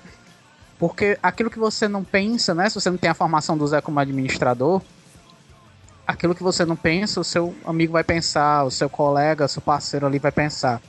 Tiveram várias atitudes com relação a Lola, principalmente com relação à divulgação do trabalho, que vieram da cabeça da Natália. Principalmente enquanto eu estava no processo de edição do quadrinho, que eu estava querendo o papel certo para a revista, querendo o papel certo para a capa, queria que as cores fossem ajustadas. Eu acabei fazendo uma coisa que eu não gosto de fazer no meu trabalho, que é revisar o meu próprio trabalho. Acabei tentando fazer isso. E, e, e, se você for escritor do seu trabalho e você tiver de revisá-lo, procure alguém para fazê-lo. Não, sempre vai Deus, sair Mas tu, tu, tu, se revisa, cara. Como é que pode? Isso não dá, bicho. É, pois é. Não, não é essa, algo essa. a se fazer, é mas é difícil, a, a, acabou tendo de fazer porque não tinha quem pudesse revisar dentro do tempo que eu precisava. Mas. E, e saíram erros, lógico. Enfim. E, e, Mas o lance é que chegou um momento em que eu precisei assumir aquela função de editor é, é, é, é de publicação. E ela cuidou da divulgação. Certo? Ou seja, ela viu um, um setor que eu não estava conseguindo vislumbrar, ou que eu, por alguma razão, não conseguia alcançar porque eu estava envolvido em outra parte do processo. É, e quando a gente trabalha independente, é, a gente tem que pensar em todas essas coisas. A, gente tem que trabalhar como editora, não sendo editora. E, e quando é. você trabalha com a editora, você tem que lembrar que a editora ela principalmente, eu vou dizer com relação ao Brasil, que é a vivência que eu mais conheço. Talvez em outros mercados, Estados Unidos, Europa, a coisa seja um pouco diferente. Mas a editora, ela nunca vai fazer algo por ti. A editora vai maximizar o trabalho que tu já tem. Ela, ela vai aumentar a voz que tu já vem pro, processando. É, traduzindo então, o que você está falando, na maioria das vezes a editora aqui ela trabalha mais a distribuição mesmo, né? É. é nos meus casos, eu, eu, tive uma participação até razoável do, do editor, no, da Draco, nos dois trabalhos, assim, até razoável, mas na maioria das vezes o trabalho tem, chega pronto lá, tem poucas mudanças, né? O editor não tem muito esse. Não, não vai influenciar muito, às vezes nem culpa da editora mesmo, porque o cara às vezes desenvolve o trabalho todo, e é um pouco culpa da editora, porque o processo do mercado natural aqui no Brasil, a gente usa no mercado de quadrinhos o mesmo processo do mercado de livros. mercado de livros, como é que é? Você quer apresentar um esboço para alguma coisa para a editora, submeter um trabalho para a editora, um original, né? Você já terminou o livro inteiro, cara. Você manda lá, o cara vai ler aquele livro inteiro, pode ser revisado, né? Mas dificilmente uma editora aqui no Brasil vai mudar o conceitual, pedir para reescrever uhum. o final, coisa assim. É muito difícil, cara, muito difícil. E, cara, a gente acabou adotando o mesmo processo dos quadrinhos aqui, que é, que é esse também. Normalmente as editoras eles querem ver o trabalho inteiro pronto, chegar com 100% pronto. Ele não é. vai assinar um contrato você com 50% do, do trabalho pronto, porque pelo, pelo, pelo que é o mercado mesmo, tem muita coisa que não é concluída mesmo, porque às vezes o cara não trabalha, não vive daquilo, né? E a gente está uhum. profissionalizando nesse sentido. Então, Exatamente. por conta disso, né, a função da editora acaba sendo mais, para mim, né, a escolha por publicar para a editora sempre foi por conta dessa história da distribuição, porque a editora também entre nós é, um pouquinho de grife também, né? Abre portas, né? Você ter, ah, sem dúvida. Você ser de uma editora, no, isso aí eu, eu já desconfiava que era assim e aprendi isso bem na prática nos meus dois livros agora que eu lancei, né? Não adianta, cara, eu tinha 10 anos de, de, de fanzine, de trabalho independente antes do meu primeiro álbum, né? E pô, em seis meses do meu primeiro álbum, toda a repercussão que eu tive no, em, em seis meses é, foi assim, nos meus 10 anos que eu tinha trabalhado antes, eu não tinha chegado nem a 1% dessa repercussão, tá? Então é diferente, não, uhum. é, é, outro esquema, né? Então, aí também depende do objetivo, pra, do, objetivo do, do autor, né? Se, se isso é o objetivo dele, né? A editora realmente ajuda, né? Então é como tu tá falando mesmo, Luiz, é, é a gente faz esse trabalho muito de editor mesmo, cara. Uhum. Eu, eu, eu, pelo menos, antes de fazer meus álbuns, eu fui editor realmente na prática de um grupo de fanzine, né, mesmo. Mas acho que foi muito rico para mim. Porque eu aprendi um monte de coisa que eu precisava aprender. Eu achava que fazer roteiro de quadrinho era só fazer o roteiro de quadrinho, né? E não é. uhum. é. Eu descobri que eu precisava aprender a letrizar, precisava aprender uhum. a usar o Illustrator, precisava aprender a usar o InDesign, né? É. Precisava a, aprender a usar o CorelDRAW. O CorelDRAW, te amo. Esqueci não ainda, viu? Eu te uso ainda no coração, cara. Tá? e, e, assim, eu descobri que eu precisava fazer outras coisas, cara, que eu precisava me comunicar melhor, mandar o um e-mail direitinho, conseguir conversar com, Exatamente. com o editor, lidar com vaidades de todo mundo, com minhas próprias vaidades, quando eu tô conversando com, com, com um desenhista, com, com um editor, né? Acabei descobrindo que eu precisava fazer outras coisas, né, cara, diferente, né? Que, e é, é meio engraçado isso, né? A gente tem que assumir Com essas certeza. funções para continuar fazendo, para continuar fazendo história, para continuar contando história. Porque senão Sim. não sai do canto, né? E, e tem, Exato. E, e tem em todas essas coisas que tu falou, acho que faltou só uma que eu acho que precisa ser lembrada também. A gente aprende nesse processo doido e, e é massa citar aqui o fanzine. O, o Gabriel Ba e o, o Ba e o Moon já falaram isso. Eu já falei isso, Daniel já falou isso.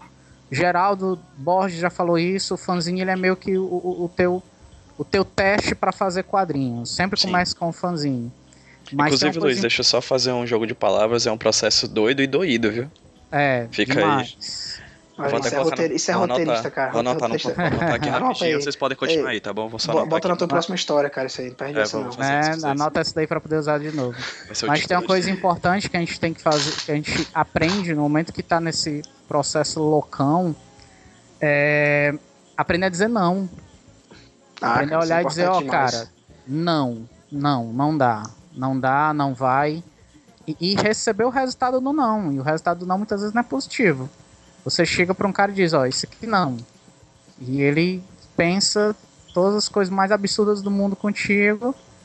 E, enfim, é bola pra frente, apesar de tudo. É, cara, eu vou dizer uma coisa. Eu conheço vocês dois, esses dois rapazes aí. Pedro José Arruda Brandão, Luiz Carlos Souza, Luiz Carlos Oliveira Souza, conheço vocês há bastante tempo, né? E vocês me conhecem também já há bastante tempo para saber que o não ele é importante e às vezes quando a gente assume muita coisa, cara, e a gente perde meio que o foco e você não consegue trabalhar, né? Não consegue fazer nada. Sim. Né? Eu aprendi nesses últimos tempos. É, eu, eu não consigo evitar de trabalhar em vários projetos ao mesmo tempo, mas eu, eu aprendi que eu tenho que ter um que é o, é, é, é o que é o de agora, é o mais importante. Então, eu trabalho sim em vários projetos ao mesmo tempo, mas sempre tem um, cara, que ele é a prioridade. Ele é o, ele é o próximo, meu tempo vai ser todo dele, eu só não vou trabalhar nele quando eu não tiver paciência para ele, aí eu vou para outro. Tá? E, e a história do não também, cara, é porque assim, você é tentado todo tempo a participar de novos projetos, cara. Todo tempo, todo tempo. E, e eu acho assim, você começa projetos a dizer bons. sim pra tudo. Projetos bons, cara. E você ficar dizendo sim e tal, porque você não quer dizer não. E você começa a meio que se queimar também, porque você não, não termina projeto e você se estressa porque você tá com um cara que é outro cara que não termina.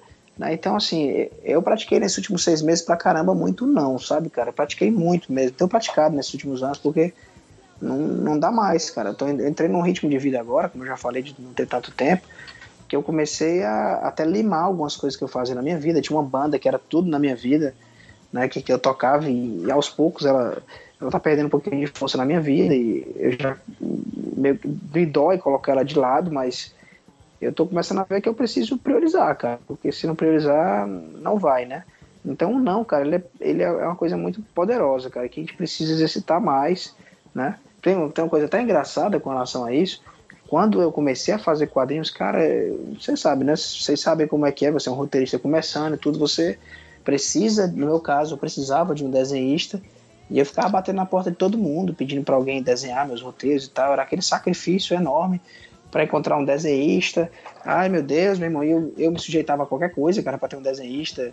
Né? Ah, me dá a tua história que eu escrevo roteiro tal, que é uma grande vacilada, que nunca mais eu me meto nessa. Né? Porque os desenhistas não querem escrever roteiro e você vai desenvolver. e, e minhas experiências com isso, a maioria foram negativas, né?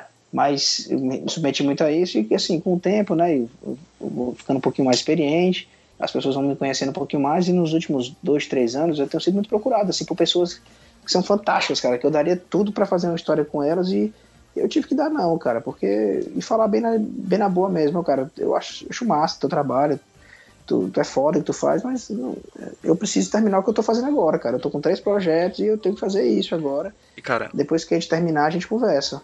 Uma das coisas que eu percebi nesse pequeno tempo de produção que eu tenho de quadrinhos é que, cara, você pode dizer não, assim vão aparecer outras oportunidades. Sempre Se elas não para. aparecem, você consegue realizar uma nova oportunidade. Você pode criar uma nova oportunidade assim.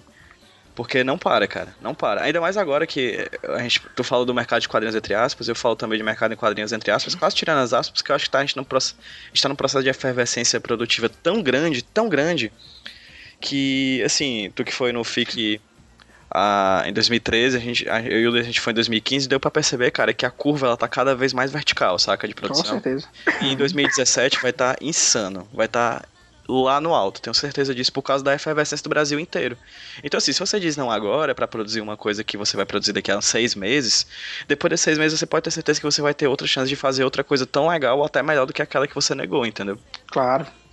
O não é importante para você para você exercitar, mas também é importante você dizer o não e deixar de lado o receio de dizer não. Sim, com certeza. Cara, eu acho que a capacidade de dizer não é uma coisa que a gente tem que estar tá e tem que estar todo tempo treinando, sabe? É, eu acho, eu vejo dessa forma, que priorizar, cara, é bom. Eu, eu, é o que eu recomendo para todo mundo. Escolha um trabalho que vai ser o seu próximo, cara, e mande brasa, termine, porque aqui no Brasil, durante muito tempo, o que perseguia muito quem fazia quadrinhos, né? Pelo menos eu lembro disso quando eu comecei a fazer quadrinhos há mais de 10 anos atrás, né? De, de ver coisas que não terminavam, cara. Né? O JJ Marreiro, que é um amigo nosso, ele falava muito que a gente tinha a maldição do continua né? Que as pessoas faziam ah. histórias e tinham continua e continua eu não via nunca mais, né? A história nunca era fechada. Me perseguiu muito isso e é por isso que meus últimos trabalhos têm sido coisas com início, meio, fim, né? Para que realmente eu entregue uma coisa completa para a pessoa, para que a pessoa, para quem está me lendo, né? Lendo o que eu faço, entenda que eu sou um cara que consegue concluir as minhas coisas. Né? E eu, eu sou obcecado com essa história da conclusão, cara. Às vezes eu, eu tenho uma coisa que eu começo a fazer e por algum motivo aquele trabalho ele para né? E, se, às vezes dá vontade de pedir para minha esposa ir lá escondida de mim e deletar aquilo no meu computador, porque se daqui a um ano eu ver aquilo no meu computador e está incompleto, eu vou me desesperar e vou dar um jeito de tentar terminar aquilo, cara. E é até mais um motivo de eu estar tá pegando poucos projetos, para não ficar mais com essa, esse negócio. Eu não gosto muito de ver coisas incompletas, eu gosto de ir até o final nas coisas que eu, que eu começo, eu gosto de dar, de dar um final para as coisas, sabe? De concluir e eu acho que isso é, é bom, cara, no momento que a gente vive, que as pessoas vejam que você é um cara que produz. Então tem que produzir mesmo, produzir ruim mesmo. Ah, mas eu tô ruim como roteirista, tô ruim como desenhista. Cara, você tem que terminar, cara. Termina, deixa para ficar melhor no próximo trabalho, mas termina o que tu tá atualmente. Né? Tira isso da, da tua cabeça, e, porque o lance, cara, é tá produzindo, é tá hum. não só tá produzindo, né? Tá dentro de casa, desenhando ou escrevendo, mas de alguma forma Levar tirando aquilo levando para o mundo, né? Publicando, né? Usando a palavra entre aspas aí, porque publicar nem sempre precisa ser para uma editora, pode ser na internet, pode ser onde for, mas tirando aquilo, divulgando aquilo de alguma forma, colocando no formato que as pessoas possam ver também. Eu vivo dizendo para os alunos da turma do Porter Acima da Oficina de Quadrinhos que o pior quadrinhos que eles, que eles já leram na vida deles, que eles pegaram na, na mão o quadrinho impresso e leram, o pior quadrinho que eles já tenham lido na vida é melhor do que o melhor roteiro que eles já tiveram na cabeça deles e nunca passaram pro papel. Exatamente. Cara, uma ideia, uma ideia não vale nada, bicho. É. A verdade é essa, cara. A realização vale que vale, nada. né? Exatamente, cara. Não vale nada. A ideia não vale nada, cara. Pode ser a melhor ideia do mundo, cara. É assim que funciona. Você tem que fazer, cara. Faz, faz ruim mesmo. Tá? Eu não tenho mais vergonha do que eu faço, não, cara. E faço mesmo. Eu tenho, que terminar, cara. Eu tenho que terminar e depois eu, eu recebo as críticas daquilo, os feedbacks daquilo e. E melhorando o segundo trabalho. trabalho. Exatamente, cara. E, e é isso. Tem gente que tem esse complexo de de perfeccionismo, que não consegue concluir porque sempre vai lá e está recomeçando e tal. E eu sempre falo, cara, não recomeça, cara, que, recome que maneira recomeçar, cara, termina como esse trabalho que tá fazendo agora, tá? Larga essa coisa de esse é o grande trabalho da minha vida que eu estou fazendo agora, tem que ser o melhor, o mais bem feito. Larga isso, dá, pelo amor de Deus, termina isso aqui. E o próximo trabalho vai ser sempre o teu, o teu próximo trabalho vai ser sempre o trabalho da tua vida, cara. Luiz. Oi. A gente falou muita coisa aqui, várias dicas de, de, de roteirismo e tal, assim, de processo. O que é que tu, pra gente finalizar, certo? É, o que é que tu acha que a gente precisa, que uma pessoa precisa para ser roteirista de quadrinhos? Primeiro, ler quadrinhos. Acho que a coisa mais básica do mundo. Se você quer fazer quadrinhos, tem que primeiro ler quadrinhos. Depois de ler quadrinhos, leia outras coisas além de quadrinhos. Consuma outras coisas. E por último, escrever. Se você quer ser um roteirista, tem que escrever. Não, seja como for, seja a, a forma como você encontrou para escrever, você tem que escrever. O, o Zé falou assim, passou meia hora dizendo exatamente isso, porque é preciso ser dito. N nada vai existir na sua cabeça. Ela vai existir só na sua cabeça. Ela tem que ir para fora. Se ela for para fora, só tem uma, só tem uma maneira. É escrevendo e botando alguém para desenhar, você mesmo encontrando o seu desenho, né? É, é, a sua identidade de desenho, a sua identidade de imagem para compor os seus quadrinhos.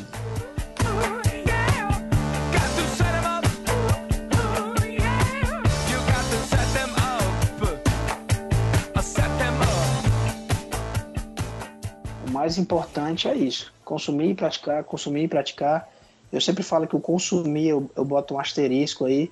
Eu, eu falo muito que você é o que você come, saca? Então, quando for consumir também, dá uma procurada aí no que, é que as pessoas estão falando que é legal, dá uma oportunidade para coisas novas, né? Para sair um pouquinho do, do convencional, se for possível, né? E, e, praticar, cara. Praticar, praticar, praticar. Você só sabe se isso vai dar certo para você se você estiver produzindo. Você tem que escrever, cara. Tem que escrever e escrever bastante. Eu acho até que quando você está começando, você tem mais, tem mais que escrever do que ler, cara. Tem que escrever bastante mesmo. Escrever para ver se é isso, cara. Se você vai se.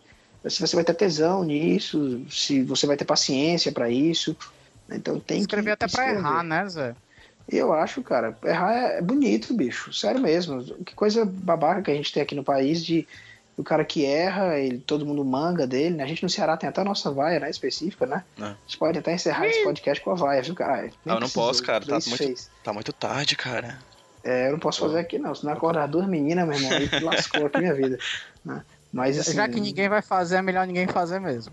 É. é tem, as pessoas têm medo de errar aqui no Brasil, porque quando você erra, você é um fracassado, você é um loser, você. todo mundo olha, olha torto para você. E, cara, o erro é uma coisa muito importante no processo de você estar tá inovando, de você estar tá criando, de, criar, de criatividade. Você precisa errar. Então vamos perder o medo de errar, vamos perder a vergonha de errar. Vamos fazer, vamos lançar, vamos mostrar para todo mundo.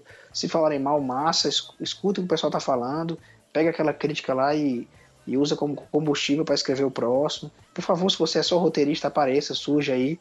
A gente precisa ganhar mais espaço, porque a gente está com muito pouco espaço. Parece até Sim. que eu estou brincando, mas é, é uma grande verdade. Assim, tem, tem um monte de gente fazendo roteiro de quadrinho bacana, que dá para citar aqui: Hector Lima, Pablo Casado, Marcelo Saravá, que a gente já falou. É, uma galera que é só roteirista. Ana Recalde. Os caras mais das. É, Ana Recalde. Uhum. É, tem os caras mais antigos aí, Leonardo Santana. Tem uma galera, Jean Danton. Né? E, mas eu acho que precisa de mais, cara. A gente precisa aparecer para que as pessoas saibam o que é esse roteiro, para que as pessoas é, fiquem mais fãs de pessoas que são roteiristas também, sintam vontade de contar a história. A gente tem que trazer essa galera que gosta de escrever para dentro dos quadrinhos, para a gente ter mais gente fazendo quadrinho também, dividir um pouquinho esse fardo com o desenhista, que é fazer a história em quadrinho, que a gente já comentou, que é, que é uma coisa super trabalhosa. Então, se você é do, do lado roteirista da coisa, né, apareça, se mostre, tente, não, não desista porque por achar que as pessoas não, não ligam para você porque você não sabe desenhar continue fazendo, continue produzindo, né? Vamos A gente o... liga, cara. A gente liga. É, eu, eu ligo, cara. A gente Demais. pensa em você. Exatamente. É por isso que a gente está gravando isso para você agora. Que escreve roteiros. Essa mensagem é para você. Você que desenha, você que desenha e faz roteiros, não, isso aqui não é para você. Não, você passou não. a última hora e meia sendo enganado. Ah, exatamente, cara. É só, só, só frisando, cara. Eu sou quadrinista também, tá, cara? Que coisa boba dizer que isso. quadrinista é o cara que faz roteiro e que desenha, como muita gente fala, né? Quadrinista é quem é. faz quadrinho. Nós somos né? autores também, né? É. é. Por favor, né, cara? Eu sou, e, e, outra coisa, eu sou, sou autor, eu sou artista. Também, sou artista, né? Eu faço arte. É, é importante faço... pensar nisso mesmo. Se você, você é quadrinista a partir do momento que você decide fazer uma obra em quadrinho e a faz. Porque você eu pensa como quadrinista. Claro. O quadrinista não pensa da mesma forma que o romancista. Ele não pensa da mesma forma que o contista. Ele não pensa. É, é e é importante, ó, todo mundo que está escutando aqui, não sei quem está escutando, se forem roteiristas, se forem qualquer outro escritores, se você escreve quadrinhos, só quadrinhos, você é quadrinista.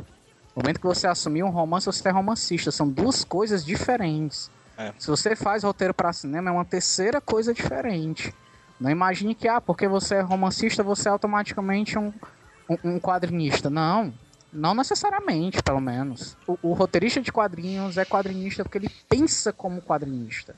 Porque ele pensa no quadro, ele pensa no, na página, ele pensa na virada de página. Tem até um texto muito legal do, do Pablo Casado, já que o Zé comentou, que é exatamente sobre isso. Ele, você é quadrinista, quadrinista mesmo, daquele da raça, daquele que quando que quando tá escrevendo sua página, você pensa se ela tá na página pau, na página ímpar, o impacto que a virada vai dar. Quadrinista pensa desse jeito. Você pensa na quantidade de balões que vão, vão ter aqui, o tamanho desses balões e a área de desenho. O quadrinista se preocupa com todas essas coisas. Sim. Não se engane achando que só porque você escreve, você automaticamente é um, já pode ser também um quadrinista. Não. Quando a gente lê aquele livro, tipo, 1984, do Orwell, a gente percebe a importância da linguagem na própria construção social, né? O quanto a linguagem é importante para se construir uma sociedade. Então, por isso que eu acho muito importante quando a gente foca é, no fato de dizer que um roteirista é quadrinista ou que quadrinhos, por exemplo, não é literatura, porque não é, né? quando a gente repete isso, a gente discute e o, me, e o melhor, filosofa e reflete sobre isso, a gente começa a perceber que a gente está falando de uma linguagem à parte, que a gente acaba estudando mais sobre isso, tornando-se especialista mais nessa área, e isso é importante para o crescimento dessa própria arte.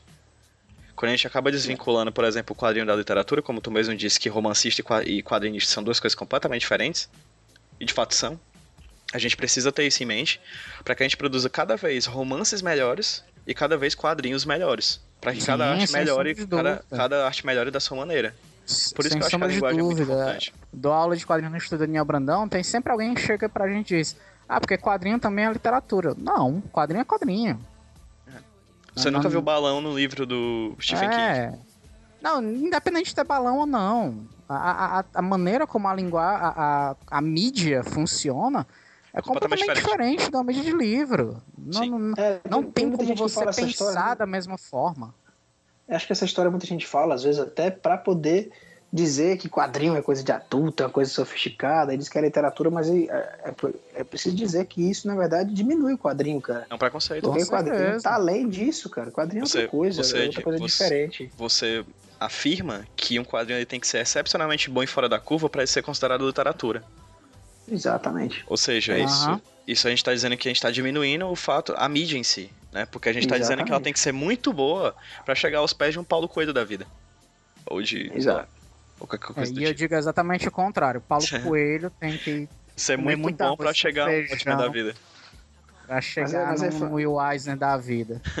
Mas aí, Luiz, ele falou esse propósito, cara. Tu, tu não viu a placa de sarcasmo levantada, cara? É, cara. Não, não, cara. Tenho dificuldade pra entender essas coisas. É, eu já percebi isso, Luiz. Já percebi que você tem dificuldade é, com isso. Cara, Mas tudo bem. Tenho uma maior dificuldade pra isso. Não, tudo bem, é. acontece, gente. Chegamos ao final do HQ Sem Roteiro, um HQ Sem Roteiro com roteiro e roteiristas. Falem aí, gente, como é que vocês, as pessoas podem achar o trabalho de vocês, assim, o que, que vocês já produziram, quais os quadrinhos que vocês já produziram e como é que a gente pode achar o, traba o trabalho de vocês? Rapaz, por, por mim, me procurem www.zewellington.com. Tem tudo lá que você precisa saber sobre essa figura sobralense que vocês acabaram de escutar. Esse sotaque é... gostoso. Sotaque gostoso. Sotaque sobralense, eu tenho sotaque sobralense, cara, eu não sabia disso. Ó. Tem um sotaque, cara. Tem o sotaque? Tem, cara.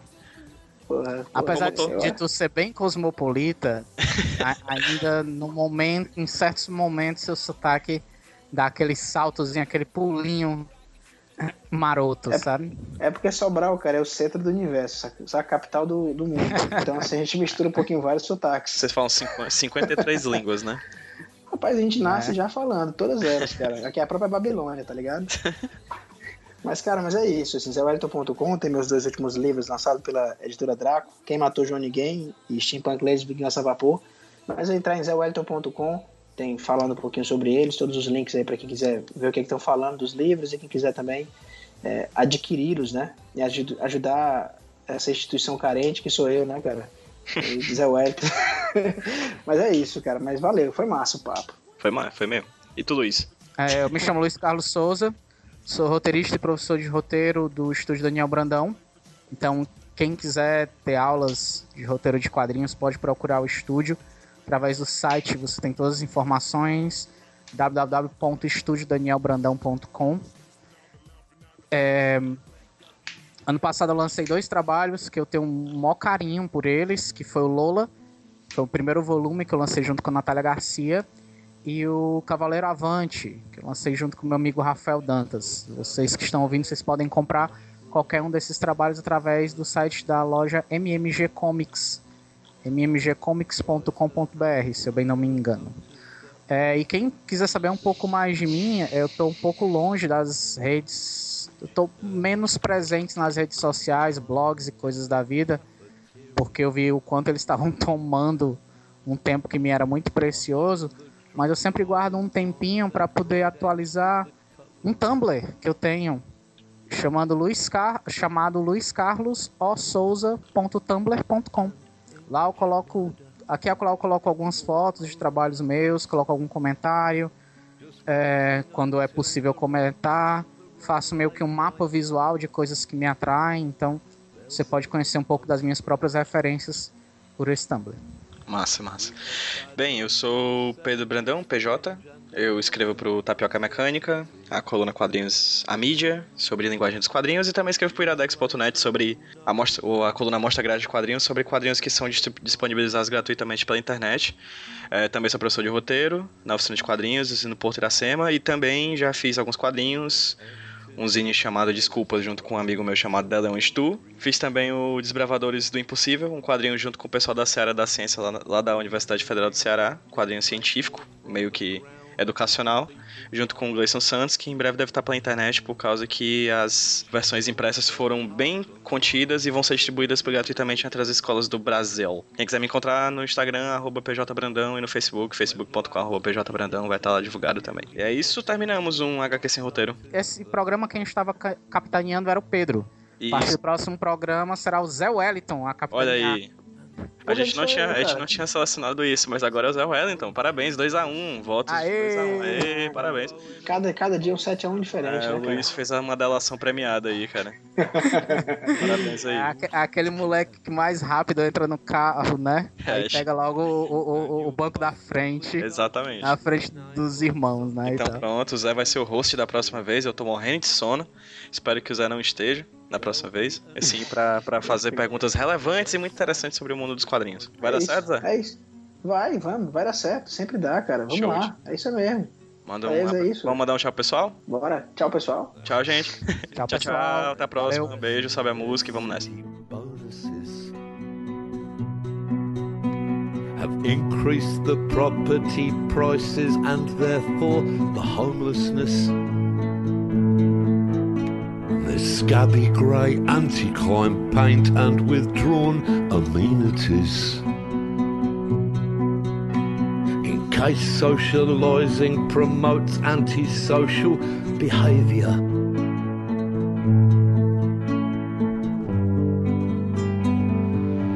And English murder, it's all over the place bunches of flowers in pedestrian precincts.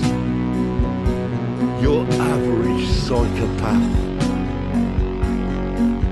at least kills with a hammer or brick, not with greed and incompetence. And after two or three years, may even express remorse.